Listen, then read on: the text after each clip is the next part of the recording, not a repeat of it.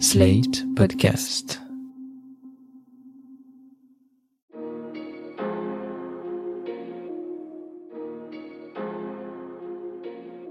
Bonjour et bienvenue dans Le Monde Devant Soi, le podcast d'actu de Slate.fr. Je suis Christophe Caron et je suis en compagnie de Jean-Marie Colombani, directeur de la publication de Slate. Salut Jean-Marie. Salut Christophe. Et d'Alain Frachon, éditorialiste au Monde et spécialiste des questions internationales. Bonjour Alain. Bonjour Christophe. Voilà un an que Joe Biden a été investi président des États-Unis. Une première année de mandat et un bilan plutôt mitigé pour celui que l'ancien ambassadeur de France aux États-Unis, Gérard Haro, qualifie de Jacques Chirac de la politique américaine dans le dernier épisode de notre podcast New Deal. Joe Biden était pourtant très attendu, d'autant qu'il est arrivé avec une volonté marquée de transformer le pays avec son plan Build Back Better. Un plan ambitieux développé dans les domaines de l'économie, des infrastructures, du social et du climat. Mais c'est d'une autre réforme que nous allons parler aujourd'hui, celle du système électoral américain. Les élections sont un sujet tendu actuellement aux États-Unis à cause entre autres de la petite musique complotiste jouée par Donald Trump et ses partisans, persuadés que la victoire leur a été volée. Sans bien évidemment souscrire à ces thèses démenties par les faits, il est vrai que ce système électoral est complexe et qu'il donne lieu à certaines aberrations. Souvenez-vous qu'en 2016, Donald Trump avait remporté la Maison Blanche malgré son retard de près de 3 millions de voix sur sa concurrente démocrate Hillary Clinton. Alors si le projet de Joe Biden n'allait pas révolutionner le modèle en modifiant le système de grands électeurs, il visait d'abord à protéger l'accès aux urnes des minorités, souvent entravées par des mesures prises localement par des États républicains. Ensuite, et c'est technique, il devait limiter les blocages du système parlementaire dû au filibuster, on va y venir. Malheureusement, le projet a été enterré par le Sénat, signant un échec pour Joe Biden, qui a toutefois déclaré lors de sa dernière conférence de presse ne pas avoir épuisé toutes les options. Jean-Marie Alain, pour commencer, expliquez-nous pourquoi le président démocrate voulait cette réforme. À quel point les minorités sont-elles exclues du processus électoral? Avant d'essayer de répondre à cette question, je voudrais juste faire une petite remarque liminaire, parce que la référence à l'ambassadeur Haro ne me convient pas. En rien, Joe Biden ne peut être comparé à Jacques Chirac pour une raison simple, c'est que Joe Biden est porteur d'un projet énorme qui n'a d'égal dans l'histoire américaine que le New Deal dans ce qu'il entreprend. Alors on verra que un certain nombre de plans de passages de son plan ont été acceptés, d'autres sont actuellement bloqués, mais l'ambition est énorme. Jacques Chirac n'a jamais eu une telle ambition. Il se trouve que moi j'avais écrit euh, peu de temps après l'entrée en fonction de Jacques Chirac un éditorial intitulé Le contentement de peu, et pour moi ça reste Jacques Chirac. Donc fin de la petite euh, parenthèse. Après, si on regarde le paysage américain aujourd'hui, lequel d'entre nous aurait pu penser vivre un jour une crise de la démocratie américaine, ou l'idée même que la démocratie puisse être en danger aux États-Unis? Alors même que pour nous, elle a toujours été au contraire euh, ce que ce temple de la démocratie et de la vie démocratique. Mais c'est ce qui se passe aujourd'hui aux États-Unis. Il y a une crise profonde de la démocratie dont on ne sait pas jusqu'où elle, elle, peut aller. Un des éléments du débat aujourd'hui et des fractures multiples qui traversent la société américaine, c'est que d'un côté, vous avez des gens qui continuent à dire Ah, mais l'élection de Biden a été une élection volée c'est Trump qui a gagné, ou Trump continue à faire croire à un certain nombre de partisans, ou ses partisans feignent de croire que l'élection a été effectivement volée. Et d'autres qui disent non, le, vote est truqué et va être davantage truqué parce qu'en ce moment, il y a 19 gouverneurs américains républicains qui sont en train de triturer leurs lois électorales localement et qui font que l'accès aux urnes sera plus difficile objectivement pour un certain nombre de minorités. Donc vous avez ce, clivage-là qui montre le fossé qu'il peut y avoir entre deux Amériques. Et donc euh, Joe Biden, parmi les nombreuses tâches qu'il s'est assignées, qui ne triomphera peut-être pas toutes, mais il, il faudra regarder les choses sur la distance, sur les quatre ans et pas sur la première année simplement, a voulu essayer de corriger ce deuxième aspect des choses. Mais ça n'est qu'un des aspects de la crise de la démocratie américaine. Alain, mais est-ce que cette réforme du système électoral poussée par Joe Biden suffirait à mettre un terme à la crise qui touche la démocratie américaine? C'était en tout cas un élément euh, important. C'est pas la première fois que la question se pose, mais c'était un élément important précisément parce qu'on a affaire à un parti républicain dominé par Trump. Or, on sait que Trump, ou tout au moins ses plus proches partisans, le 6 janvier, ont essayé de faire pression sous forme d'insurrection sur le Congrès américain pour qu'on arrête la certification d'un vote qui avait reçu tous les contrôles possibles et imaginables, y compris de la part de nombreux tribunaux. Et donc, euh, les Américains sont dans une situation qui est la suivante. Est-ce qu'on peut faire confiance au Parti républicain de Trump s'il revient au pouvoir pour le quitter démocratiquement, puisque nous avons eu une tentative de rester au pouvoir qui, semble-t-il, contrevenait à toutes les règles de la démocratie? Il y aura sans doute plus tard des suites judiciaires à cette affaire. Donc voilà un premier élément qui est conjoncturel. Plus structurellement, ce qu'on oublie souvent en France, c'est que le système présidentiel américain est en fait un système hybride. Le président, s'il n'a pas une majorité au Congrès, il est condamné à gouverner uniquement par directive et il peut prendre des directives présidentielles dans un certain nombre de domaines, mais assez limités. Par exemple, il ne peut pas changer la législation sur les armes à feu. Par exemple, il ne peut pas changer le niveau. Il y a un SMIC fédéral, et puis après, il y a des SMIC dans les États, un hein, salaire minimum garanti. Il ne peut pas le changer au niveau fédéral s'il n'a pas une majorité au Congrès. C'est donc un système qui est à cheval entre le parlementarisme et le présidentialisme. Ce n'est pas un système présidentiel à la française, ou même en temps de cohabitation, avec l'opposition, lorsque le Premier ministre appartient à un autre parti que celui du président, eh bien même dans cette situation-là, on a vu que le président restait, avait encore d'énormes pouvoirs. Et donc, oui, c'est un point clé, parce que justement, il dépend du Congrès. Mais si vous êtes face à un parti qui mène en ce moment une attaque qui est triple contre le principe du suffrage universel, Là, vous avez, comme le disait Jean-Marie tout à l'heure, un pays qui connaît une véritable menace existentielle, a dit Biden, sur sa démocratie. Alors ça prend quelle forme? Il n'y a pas de législation fédérale sur le vote aux États-Unis. Il n'y a pas de législation nationale. Ça dépend de la majorité dans les États. Vous avez une vingtaine d'États euh, républicains, et même à ce jour, un peu plus encore, qui sont en train de faire trois choses. Premièrement, ils redécoupent, parce que c'est en leur pouvoir, quand ils ont la majorité dans un État, ils redécoupent les circonscriptions. Alors les démocrates font pareil. Ils redécoupent les circonscriptions pour avoir des circonscriptions, soyons clairs, hein, entièrement blanches, donc entièrement acquises au Parti républicain. Ça vous explique que dans la vie politique américaine, il y a très peu de changements à la fois au Sénat ou à la Chambre, parce qu'il faut véritablement un très ample mouvement de l'électorat pour changer le vote. Les circonscriptions vous sont acquises quasiment à vie.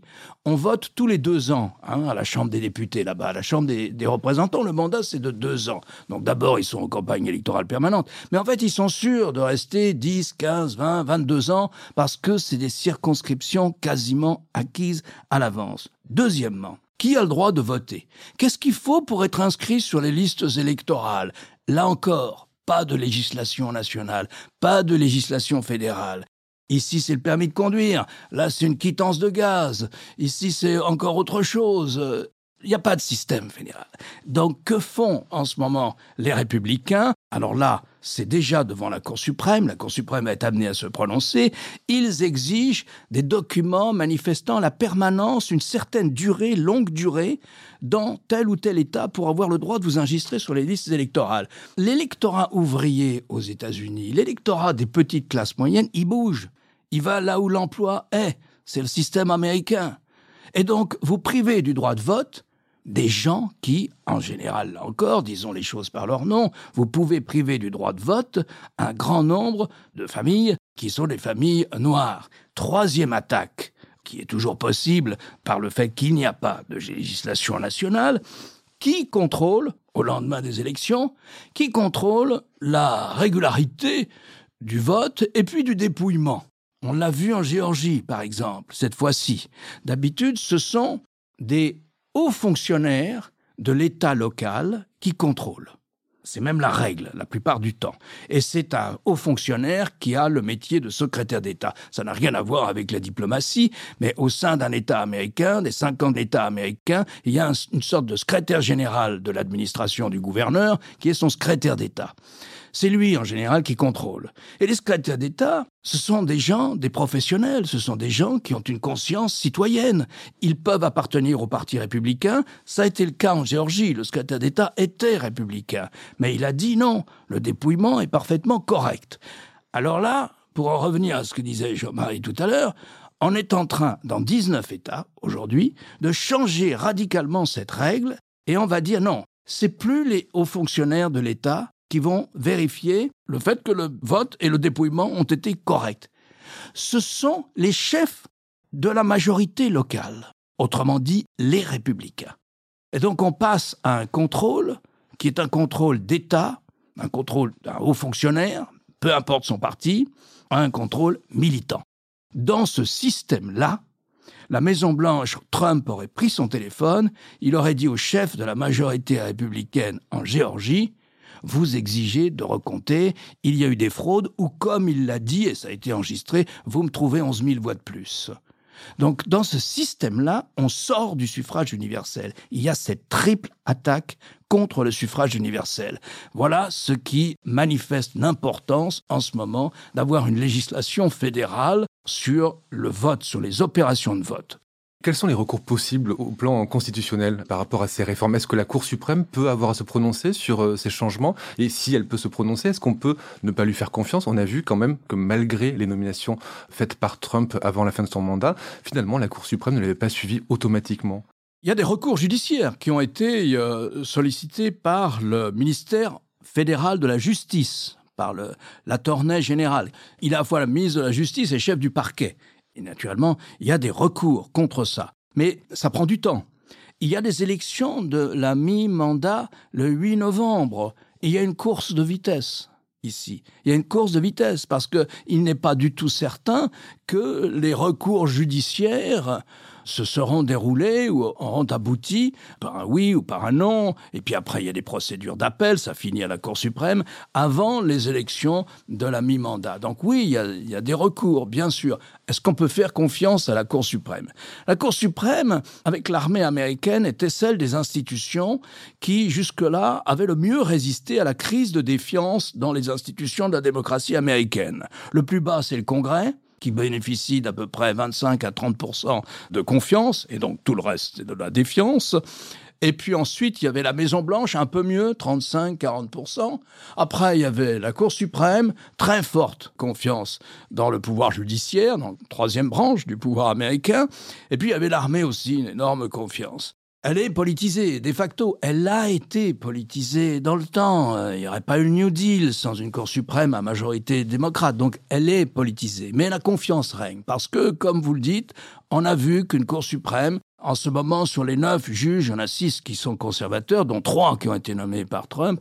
Pour le moment, on peut pas se prononcer dans un sens ou dans un autre. Il y a eu, sur des questions compliquées de législation sur l'avortement, une attaque de la Cour suprême contre le droit à l'interruption de grossesse. Donc là, on, a senti une forte politisation. Il y a eu au contraire d'autres cas où la Cour suprême a déçu Donald Trump. Il l'a dit d'ailleurs, ce sont mes juges et ils votent contre moi. Parce qu'il ne peut pas comprendre ça. C'est quand même un homme qui a été président des États-Unis, il ne peut pas comprendre la notion de contre-pouvoir, sinon d'indépendance du judiciaire. Il l'a dit. Alors on a vu des cas aussi où au contraire on pouvait faire confiance à la Cour suprême. Donc écoutez, moi je ne me prononcerai pas là-dessus. Je sais que pour la première fois, elle s'inquiète de la crise de confiance, parce qu'elle est touchée par la crise de confiance. Sa cote de popularité ou sa cote de confiance a considérablement descendu. Et les juges se sont entêtés, ce qui est assez rare de leur part, dans les médias, à l'université, ont accepté des séminaires, etc., pour dire non, nous ne sommes pas là pour faire une politique, nous sommes là pour dire le droit. Il ne faut pas laisser la confiance de la Cour suprême s'éroder, ça serait une atteinte à la démocratie américaine. On verra. En attendant les recours qui sont faits par des personnes contre des lois anti-avortement qui sont votées dans les États, notamment au Texas, ces recours sont déboutés par la Cour suprême. Donc elle prend directement fait et cause pour euh, les gouverneurs républicains qui ont changé ces lois. Donc la grande question, en fait, après tout ce que vient de nous rappeler Alain, c'est de savoir si euh, quelque chose d'énorme, c'est-à-dire est-ce que le vote de, qui a permis l'élection de Joe Biden restera comme le dernier vote normal, libre, dans une démocratie normalement constituée. Il y a vraiment une vraie menace sur la nature euh, du système. Et au nom de quoi, désormais, les États-Unis vont aller en Amérique latine dire à monsieur un tel qui a des aspirations autoritaires, euh, voilà, vous trichez avec le suffrage universel. S'il y a au sein même des États-Unis, il y a un système qui est vicié.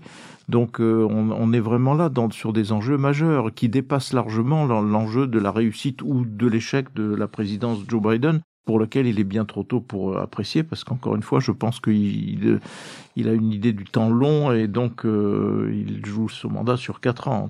Même s'il venait à être physiquement affaibli, parce qu'il ne faut pas oublier qu'il est quand même âgé et que son âge peut peut-être le rattraper en cours de mandat.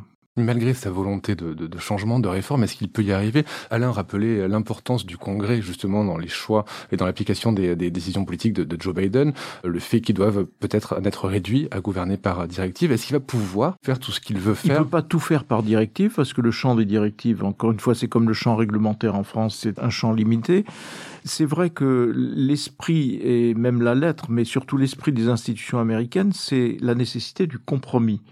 Et donc l'idée du compromis, elle est inscrite dans le fait qu'un certain nombre de textes ont besoin d'une majorité de 60 sénateurs sur 100 et non pas de la majorité plus une voix.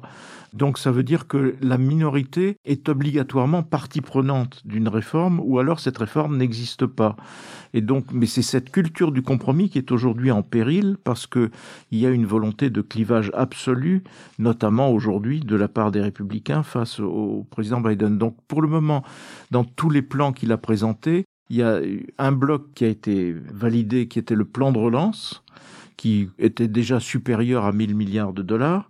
Il y a le plan d'infrastructure, de reconquête des infrastructures qui sont dans un piteux état aux États-Unis, des infrastructures publiques notamment. Et donc ce plan-là a aussi été voté, est adopté, plus de 1000 milliards de dollars aussi. En revanche, toute la partie santé, sociale, lutte contre les inégalités est bloquée par euh, la défection de deux sénateurs démocrates un démocrate de, enfin démocrate entre guillemets de Virginie occidentale et une autre euh, qui s'appelle Cinéma, mais je ne me souviens plus son, Arizona. Ah, son l'état d'où elle vient, et qui sont résolument dans l'opposition à Joe Biden et qui donc joignent leur voix à celle des républicains et qui bloquent à la fois toute réforme du passage à une règle majoritaire simple et qui bloquent aussi le vote de tout l'aspect, encore une fois, social, santé du plan Biden. Donc Biden, pour le moment, est, est bloqué sur ce truc-là. Alors, je crois que ce qu'il envisage, c'est de passer non pas par des executive orders, mais par redécouper cet énorme plan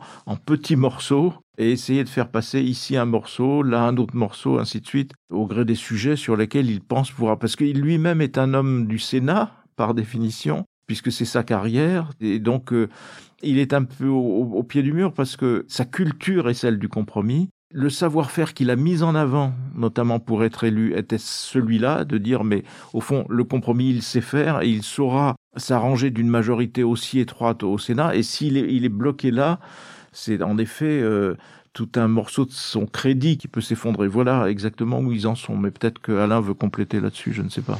On lui reproche de ne pas s'être battu dès le début avec autant de vigueur qu'il s'est battu pour ces trois grands plans que vient d'évoquer Jean-Marie. On lui reproche de ne pas avoir donné la priorité à cette législation nationale, fédérale, destinée à protéger le droit de vote. Un homme, une voix. On lui reproche beaucoup ça. Pour comprendre cette situation, il faut rentrer un peu dans des détails constitutionnels. Évidemment, en France, nous, comme on change souvent de constitution, on n'est pas habitué à ça. Mais en Grande-Bretagne, où il y a des lois, d'ailleurs, il n'y a même pas une constitution en tant que telle, mais il y a des lois constitutionnelles qui remontent au Haut Moyen Âge, eh bien, aux États-Unis, c'est un peu pareil. Il y a une constitution, on n'en a jamais changé, on l'a amendée, mais on n'en a jamais changé. Ce qui fait que le mode de fonctionnement des assemblées régit par des textes qui datent quelquefois du 18e. Euh, fin, ouais, 18e. fin 18e. Eh bien là, c'est le cas. Donc, la Chambre des représentants, elle a voté une législation qui est à majorité démocrate. Une petite majorité, six sièges, je crois, mais la Chambre des représentants, elle a voté ça, cette loi pour la protection du droit de vote. C'est maintenant devant le Sénat. C'est pas exactement la même, mais enfin, ça revient au même. Tout le monde est content avec, euh, avec ce texte, enfin, au moins côté démocrate. Dans un autre texte. Et quand le, si le Sénat vote cet autre texte, il y aura une législation fédérale. À ce moment-là, les républicains ont dit oui, mais sur ce texte, nous avons la possibilité, la tradition constitutionnelle nous donne la possibilité d'utiliser euh, une procédure d'obstruction qu'on appelle le filibuster. Et le chef de la minorité au Sénat, Mitchell, lui, on l'appelle sur, sur la colline du Capitole le Einstein de l'obstruction. C'est un génie de ces procédures-là. Il met tout son talent de sénateur, d'un sénateur du Kentucky. Il est très âgé, mais enfin, il, marche au Bourbon, il est très en forme encore, et il n'a qu'un seul objet, c'est de pourrir la présidence Biden. De même qu'il n'avait qu'un seul objet, pendant huit ans, ça a été de pourrir les deux mandats du président Obama. Donc lui, il dit, je cette procédure du filibuster. Cette procédure du filibuster, qui est une manière d'empêcher un texte de venir au vote. Tant qu'il n'y a pas une majorité, avant c'était des deux tiers, aujourd'hui c'est des trois cinquièmes pour venir au vote. Et donc, il ne faut pas qu'il y ait 51, là, il faut qu'il y ait 60. Autrement dit, il faut que non seulement tous les démocrates soient d'accord, mais il faut que dix républicains aussi acceptent de voter avec les démocrates, comme c'était le temps lorsque les institutions américaines fonctionnaient bien, disait Jean-Marie, on avait toujours des majorités bipartisanes. Mais c'est fini, maintenant c'est la guerre civile, rhétorique, euh, si vous voulez. L'ennemi à abattre, on ne lui fait jamais la moindre concession. Et donc, euh, naturellement, le texte s'est trouvé bloqué. Alors, Biden, lui, comme pas mal d'autres sénateurs démocrates, il tient à la procédure du filibuster. Il a pourtant demandé sa suppression dans sa grande réforme électorale. Il y tient. Et il y tient parce qu'il se dit si on revient dans la minorité, ce qui n'est quand même pas exclu, après les élections du 8 novembre, on s'en servira pour limiter les dégâts d'un président, d'une majorité républicaine. Mais là, il a dit, c'est tellement important, la menace est existentielle pour la démocratie que je vais utiliser une autre procédure qu'on peut utiliser une seule fois, je crois, sur un texte et qu'on appelle la bombe atomique. La bombe atomique, c'est de dire, je décide, et il a ce pouvoir-là. S'il y a une majorité de sénateurs qui le suivent, je décide que ce texte sera examiné puis voté à la majorité simple. Autrement dit, comme la vice-présidente des États-Unis est aussi la présidente du Sénat, elle a une vraie prépondérante. Il y aura 51 voix des sénateurs démocrates pour passer le texte sur la protection du droit de vote. Mais il faut qu'il y ait la majorité du groupe démocrate pour suivre le président démocrate pour l'utilisation de la bombe atomique contre l'obstruction, contre le filibuster. Et là, on retrouve qui? Nos deux amis que mentionnait Jean-Marie, Joe Manchin, qui est dans la main des industriels du charbon, et Madame Simena, qui est, elle, sénateur de l'Arizona, qui vote systématiquement avec les républicains. Et donc, eux, ils ont dit non, nous ne voulons pas la bombe atomique. Et donc, on en reste à la règle de la majorité. Il faut 60 sénateurs pour voter ce texte sur le droit de vote. Si Biden n'arrive pas à convaincre ces deux sénateurs ou à convaincre deux républicains pour utiliser ce qu'il appelle cette euh, procédure de la bombe atomique, c'est un grave échec politique pour lui. Voilà à quoi tient le système. Et je voudrais vous lire une petite phrase d'un grand professeur d'économie, d'économie sociale, qui a été un des ministres importants de Bill Clinton, qui s'appelle Robert Reich. Robert Reich, lui, il est professeur d'économie à Harvard, et il a dit la semaine dernière, il y a quelque chose qui ne va pas de manière terrible dans un système qui autorise 41 sénateurs républicains qui représentent 21% de la population du pays à s'opposer à une législation sur la protection du droit de vote qui est souhaitée par les Américains à plus de 70% depuis 10, 15 ou 20 ans et il y a des sondages tous les ans. Alors, les États-Unis sont pour un système de pouvoir et contre-pouvoir. Mais il y a un moment où ce système arrive à des aberrations de ce type, c'est-à-dire le gouvernement par la minorité. Ce qui est effectivement contraire aux grands principes démocratiques, en tout cas ceux pensés par les pères fondateurs du pays. Merci Alain. Alain, je rappelle votre chronique chaque jeudi dans Le Monde et sur le monde.fr. Jean-Marie, quant à vous, je rappelle votre participation chaque jeudi aussi à l'émission politique sur France 24. Merci messieurs et à la semaine prochaine. Comme on dit, c'est une affaire à suivre. Merci Christophe. Oh, merci Christophe.